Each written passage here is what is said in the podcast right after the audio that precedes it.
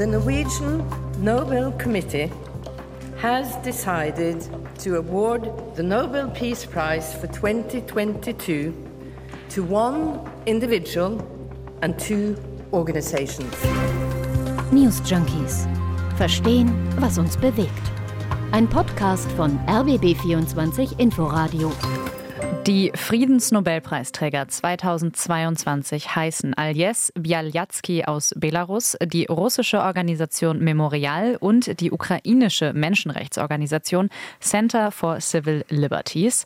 Um 11 Uhr hat in Oslo das Nobelpreiskomitee diese Entscheidung heute bekannt gegeben. Wir sind an Christine Schenten und Martin Speller und wir beschäftigen uns heute nicht nur mit den Gewinnern, sondern auch mit dem Preis an sich. Wie funktioniert das eigentlich? Wie kommt so eine Entscheidung zustande? Ja, und hat dieser Preis in der Vergangenheit irgendwas bewirkt, außer natürlich Ruhm für die Preisträger? Und wie zeitgemäß ist das eigentlich noch? Und bevor es losgeht, noch ein Hinweis. Die News Junkies, die gibt es täglich als Podcast, zum Beispiel in der App der ARD Audiothek. Einfach abonnieren und nie wieder eine Folge verpassen. The Peace Prize laureates Die Friedenspreisträger, die repräsentieren die Zivilgesellschaften in ihren Heimatländern, sagt Berit Reis-Andersen, das ist die Komiteevorsitzende in Oslo. Aljes Bialyatsky aus Belarus, die russische Organisation Memorial und die ukrainische Menschenrechtsorganisation Center for Civil Liberties. Da müssen wir vielleicht doch mit einer kurzen Vorstellungsrunde beginnen. Ja, am bekanntesten ist hierzulande wohl noch Memorial, also die russische Menschenrechtsorganisation. Die hat nämlich Schlagzeilen gemacht, als sie Ende vergangenen Jahres verboten wurde, also schon vor dem Krieg gegen die Ukraine. Ähm, Memorial wurde schon in den 80ern gegründet und hatte sich vor allem um die Aufarbeitung von stalinistischen Verbrechen gekümmert, aber sie war natürlich auch immer eine sehr regierungskritische Stimme. Und vielleicht hat Putin deswegen auch äh, kurz vor diesem Krieg gesagt, naja, so eine Organisation verbiete ich lieber vorher. Ja, und das die jetzt auch noch ausgezeichnet wird, das dürfte ihm auch nicht passen. Mhm. Ja, dann als zweites die ukrainische Menschenrechtsorganisation Center for Civil Liberties. Genau, das Zentrum für bürgerliche Freiheiten ist mhm. eine regierungsunabhängige Organisation in Kiew. Vorsitzende ist die Menschenrechtsanwältin Alexandra Matwitschuk. Die hat während der Maidan-Proteste 2014 eine Rechtsberatung auf die Beine gestellt und Völkerrechtsverletzungen in den besetzten Gebieten Donetsk und Luhansk dokumentiert. Ja, und dann kam der Krieg und da hat sich das Center for Civil Liberties zur Aufgabe gemacht, russische Kriegsverbrechen gegen die ukrainische Zivilgesellschaft aufzudecken und zu dokumentieren. It's enormous amount of crimes uh, which we observed. Wir haben so viele Verbrechen gesehen. Ich arbeite seit 20 Jahren als professionelle Menschenrechtsanwältin zum Schutz der Menschenrechte in der Ukraine und habe acht Jahre lang Kriegsverbrechen dokumentiert. Aber auf das hier war ich nicht vorbereitet. Es gibt Dinge im Leben, auf die man sich nicht vorbereiten kann. Und Krieg gehört dazu. Alexandra Matwitschuk, unsere Korrespondentin, die hatte vor einiger Zeit die Gelegenheit, mit ihr zu sprechen. Und ähm, dabei hat Matwitschuk auch erzählt, was sie zu ihrer Arbeit inspiriert. Wenn du gegen diese riesige russische Staatsmaschinerie kämpfen musst, dann mag dir dein bescheidener Beitrag sinnlos erscheinen. Man muss dann wissen, worauf man sich verlassen kann. Und das sind für mich die Menschen hier. Und wir kennen eine Menge fantastischer fantastischer Geschichten von Solidarität und Menschlichkeit. Und das finde ich sehr inspirierend. This is very inspirational. Ja, und dann natürlich noch der dritte Friedensnobelpreisträger, Aljes Bialyatsky, Menschenrechtsaktivist aus Belarus. Der hat dort 1996 die Organisation Vyasna gegründet, was so viel heißt wie Frühling, als Reaktion auf Verfassungsänderungen des Präsidenten Lukaschenko. Mr. Bialyatsky has not yielded one inch in his fight for human rights and democracy in Belarus. Die Vorsitzende des Nobelpreiskomitees. Seit 2020 sitzt Bialetsky im Gefängnis, nicht zum ersten Mal, und zwar wegen des Vorwurfs des Steuerbetrugs. Gerichtsverfahren gab es allerdings nicht und die Festnahme erfolgte auch zufälligerweise unmittelbar nach einer Großdemonstration. Und das hat die Vorsitzende des Nobelpreiskomitees dann auch zum Anlass genommen, die Freilassung zu fordern. Die hat nämlich heute gesagt, wir hoffen inständig, dass er nach Oslo kommen kann, um seine Ehrung entgegenzunehmen. Ja, also in diesem Jahr ein ganz klares politisches Zeichen. Keine internationalen Prominenten, kein Nawalny oder Zelensky, sondern eben drei Vorkämpfer für die Zivilgesellschaft, für Menschenrechte und die Demokratie in diesen drei Nachbarländern, Belarus, Russland und Ukraine. Das ist natürlich kein Zufall. Zwar sei diese Auswahl nicht ausdrücklich an oder oder gegen den Präsidenten Putin gerichtet. Das hat Reis Andersen auch gesagt. Aber sie hat hinzugefügt, dass eben seine autoritäre Regierung diese Menschenrechtsaktivisten unterdrückt. Inzwischen gibt es auch erste Reaktionen auf die Entscheidung in Oslo. Die Frau des belarussischen Preisträgers, Natalia Pinchuk, die hat zum Beispiel gesagt, sie sei überwältigt von ihren Gefühlen und dankbar. Die belarussische Oppositionsführerin Tichanowskaja, die hat auf Twitter geschrieben von einer Anerkennung für alle Belarussen, die für Freiheit und Demokratie kämpfen. Aber auch die Bundesregierung hat die Entscheidung begrüßt. Außenministerin Baerbock, die hat getwittert, die Auszeichnung ehre all jene, die mit enormem Mut und hohem Risiko für ihre Rechte und für ihre Freiheit kämpfen. Was meinst du eigentlich an Christine? Ist es eine gute Wahl heute? Also ich würde sagen, auf jeden Fall. Also es ist ein starkes Statement. Also ein stärkeres hätte diese Akademie eigentlich nicht machen können. Ein Aktivist, zwei Organisationen, die ja beide eins machen, und zwar Putin die Stirn bieten. Mhm. Und dann natürlich eine Organisation auch aus Russland, was natürlich unterstreicht, dass es auch in seinem Land Widerstand gegen ihn gibt und dass er den eben auch durch Verbote nicht einfach unterdrücken kann. Unabhängig von der Entscheidung heute, verfolgst du diese Nobelwoche immer aktiv? Also wird ja immer schon tagelang vorher spekuliert, wer könnte es diesmal sein? Ja, also ich warte jetzt nicht auf die erste Oktoberwoche. Oh Gott, jetzt ist wieder Nobelwoche, wie aufregend. Aber ab Montag bin ich dann schon immer so ein bisschen gespannt, wenn es mhm. dann so Vormittag, Mittag ist. Ich denke, ah, jetzt kommt der nächste Preis. Bei Literatur, da denke ich natürlich auch vorher, ah, wer, wer wird's jetzt so ungefähr? Da habe ich dann auch mal ein bisschen meine Favoriten. Und der Friedensnobelpreis, der steht ja irgendwie so ein bisschen außen vor. Da schaut man dann nochmal besonders hin. Ich muss ja sagen, ich habe das mal gar nicht auf dem Schirm. Also da ploppt dann so um 11 Uhr diese Push-Mitteilung auf und denkt man erstmal, oh, schon wieder so weit. Und dann googelt man erstmal, wer das jetzt ist. Also meistens, also bei Obama oder bei der EU, da war es natürlich nicht so. Aber es gibt eben nicht jedes Jahr einen Gandhi oder so jemanden. Nee, vielleicht können wir ja mal das Verfahren ein bisschen erklären, also wie genau. das überhaupt funktioniert. Ähm, das ist tatsächlich beim Friedensnobelpreis ganz anders als bei den anderen, die ja auch in Stockholm verliehen werden, Friedensnobelpreis äh, in Oslo, weil für die Vergabe keine schwedische Institution zuständig ist, sondern ein norwegisches Komitee fünf Leute, die vom norwegischen Parlament bestimmt werden, immer für sechs Jahre. Und es gibt über die Beratungen auch keine Protokolle oder so wenn äh, in der Öffentlichkeit, und das wird es ja, viel spekuliert wird, dann wird man im Nachhinein eher nicht nachweisen können, ob so eine Entscheidung jetzt knapp war oder einstimmig hm. und wer dann da vielleicht doch fast den Preis gewonnen hätte. Ja. Wobei es wohl eine Ausnahme gibt. Ne? Also zu wissenschaftlichen Zwecken, da dürfen Nominierte auch veröffentlicht werden, aber erst 50 Jahre nach der Entscheidung. Also müssen wir ein bisschen warten. Im Vorfeld, da können eben Vorschläge eingereicht werden von einem bestimmten Personenkreis. Das sind dann zum Beispiel Universitätsleiter, Staatsoberhäupter, Richter am Internationalen Gerichtshof und auch äh, frühere mhm. Preisträger. Aber Einsendeschluss ist sozusagen der 1. Februar, also bis Ende Januar kann man Leute nominieren mhm. für das laufende Jahr. Danach geht nichts mehr. Und ähm, ja, aber auch wenn danach zum Beispiel, sagen wir mal, ein Krieg in der Ukraine ausbricht und äh, deswegen war Zelensky auch nicht so wahrscheinlich, da haben ja manche drüber spekuliert. Aber spätere Nominierungen, die gehen dann erst in die Entscheidung des nächsten Jahres ein. Genau, dann wählt das Komitee eben im Laufe des Jahres die Preisträger aus und da gibt es auch eine Begrenzung. Das dürfen nämlich maximal drei pro Kategorie sein. Heißt, in diesem Jahr ist das Kontingent sozusagen voll ausgeschöpft worden. Genau. Und äh, die offizielle Verleihung, haben wir gesagt, findet am 10. Dezember statt. Da werden dann die Medaille und die Urkunde übergeben.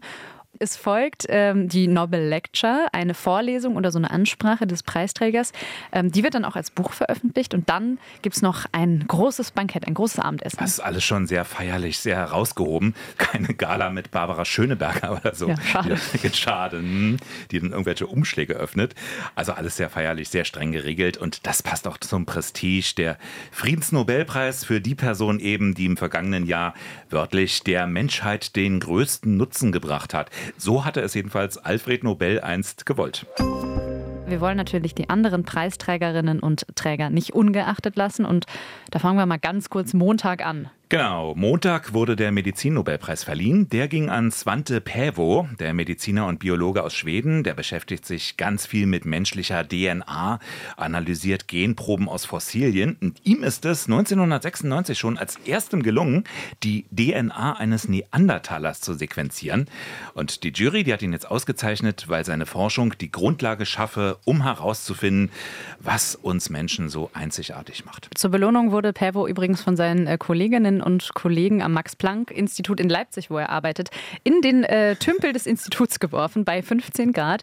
Äh, er hat darüber lachen können, sieht man auf Fotos auf Social Tolle Media. Belohnung. Mhm. Dann ging am Dienstag der Preis für Physik an drei Quantenforscher. Die wurden für ihre Arbeit an verschränkten Quantenzuständen geehrt. Das sind Zustände, bei denen sich zwei Teilchen wie eine Einheit verhalten, auch wenn sie eigentlich getrennt sind.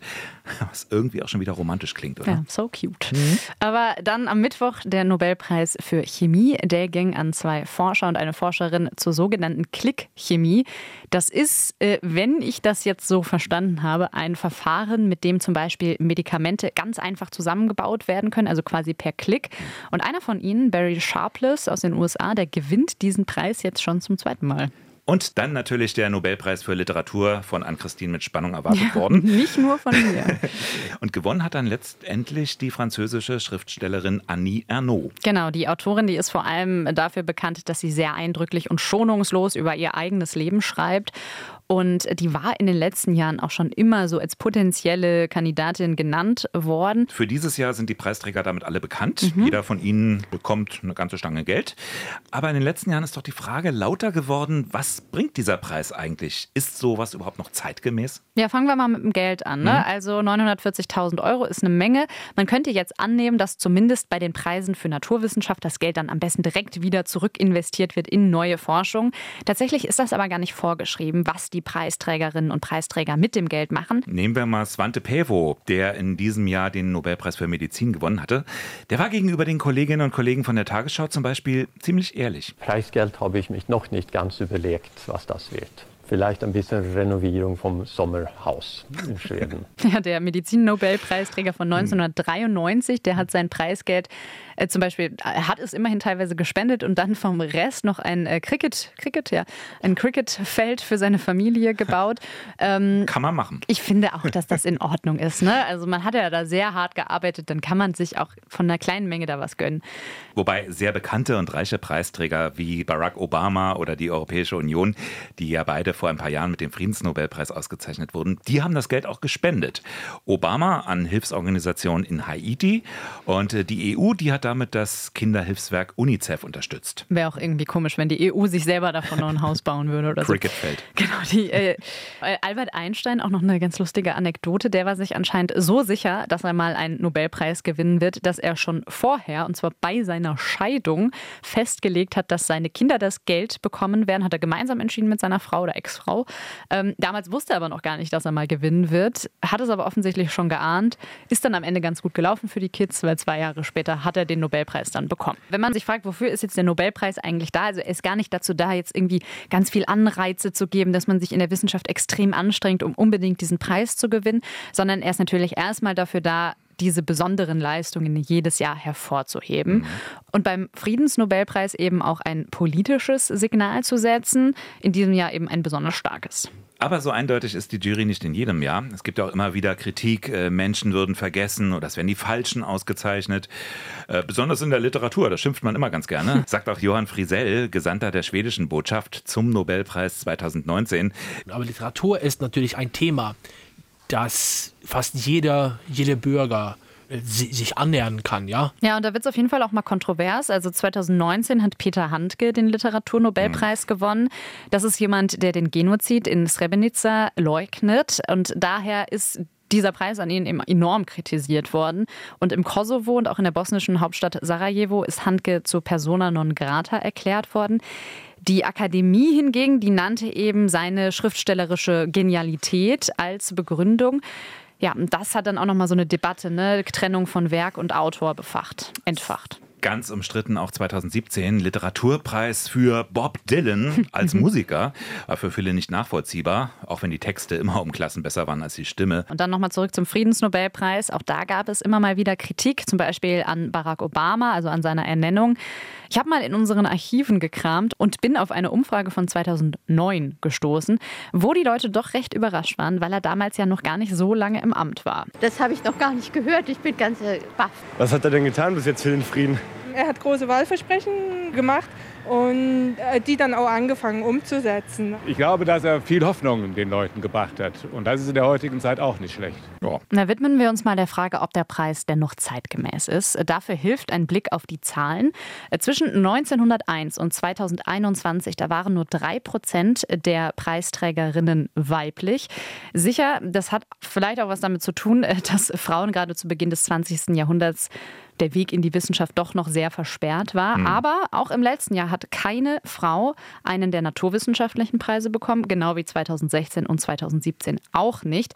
Das schreibt Zeit Online. Und in diesem Jahr, also 2022, gab es eine Frau unter den Gewinnern bei den ähm, Naturwissenschaften. Und dann natürlich noch Annie Ernaux beim Literaturnobelpreis. Ähm, Johannes Friesel, der sagt, die Akademie, die arbeite an dieser Schieflage. Ich glaube, dass der Preis sich verändert mit der Zeit. Äh, natürlich sollen wir äh, keine Frauen diskriminieren. Wir versuchen, äh, weibliche Preisträger zu finden. Es geht langsam, aber hoffentlich auf den guten Weg. Die Akademie, die für den Literaturnobelpreis zuständig ist, die hatte im Jahr 2018 selbst einen riesigen Skandal.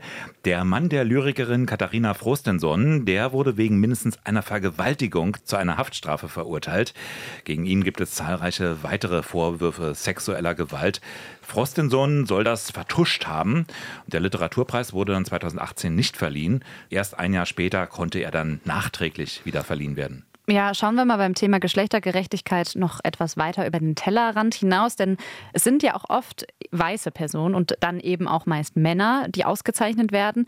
Unter den knapp 950 bisher ausgezeichneten Menschen waren nur 17 Schwarze und das ausschließlich in den Kategorien Literatur und Frieden. Und ja, auch das bildet so die Gegenwart der Wissenschaft eher weniger ab ganz gut abgebildet, aber vielleicht jetzt beim Friedensnobelpreis die aktuelle Weltlage. Mhm. Ist ja auch ein Signal. Also der Friedensnobelpreis, der zeigt ja auch ein bisschen an, in welcher Ecke der Welt wir gerade besonders hinschauen sollten, äh, welche Stimmen einfach mehr Beachtung brauchen.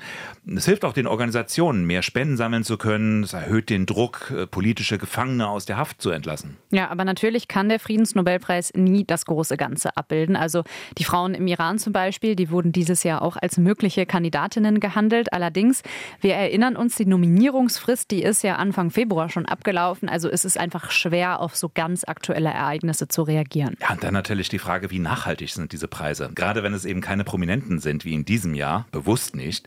Und wenn es dann auch noch mehrere sind, vergisst man doch ziemlich schnell, wer zum Beispiel eigentlich im letzten Jahr nochmal was gewonnen hat. Ja, mussten wir auch nochmal googeln mhm. vorhin. Ähm, manche behält man dann vielleicht auch wieder im Kopf, wie Malala, diese junge Menschenrechtsaktivistin aus Afghanistan, die mit einem Kopfschuss von den Taliban Jahren getroffen wurden, das überlebt hat, die hat den ja auch schon bekommen. Genau, wir werden sehen, was von diesem Preis bleibt. Ja, das war es jetzt erstmal. Die letzte Folge News Junkies für diese Woche.